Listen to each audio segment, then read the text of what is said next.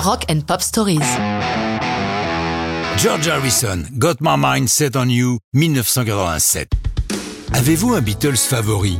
J'ai un petit faible pour George Harrison, si souvent peu considéré, particulièrement par McCartney et Lennon, qui ont attendu les dernières années du groupe pour laisser place à quelques-unes de ses compositions, comme les splendides Something ou Here Comes the Sun. À peine les quatre de Liverpool séparés, Harrison s'attaque à All Things Must Pass, un triple album solo, nous sommes à l'époque du vinyle, qui remporte un franc succès grâce à l'énorme tube My Sweet Lord, qui, hélas, lui vaudra un long procès pour plagiat du 8 de 63 Is So Fines des Chiffons. George devra attendre de très longues années avant que sa bonne foi ne soit reconnue dans cette affaire, ce qui le marquera profondément.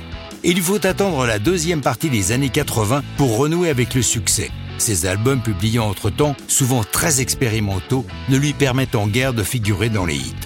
C'est une autre affaire avec l'album Cloud9 qui va ramener son nom et sa musique au premier plan.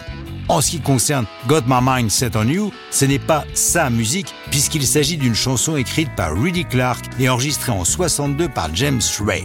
Il y a longtemps que Harrison connaît cette chanson, puisqu'il avait acheté le disque lors de l'été 63, alors qu'il rendait visite à sa sœur Louise, qui vivait dans l'Illinois.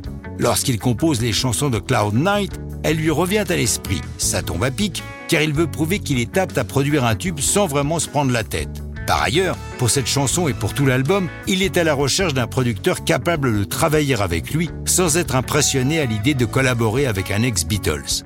C'est son copain Dave Edmonds qui fait le go-between avec celui qui sera l'homme de la situation, Jeff Lynne, le leader d'Electric Light Orchestra.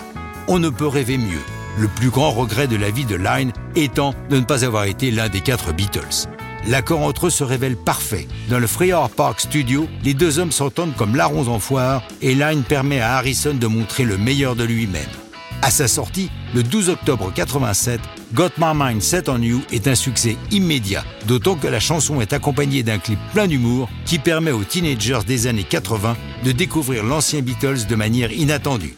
Got My Mind Set on You est propulsé numéro 1 aux États-Unis, le premier numéro 1 de Harrison depuis My Sweet Lord 17 ans auparavant.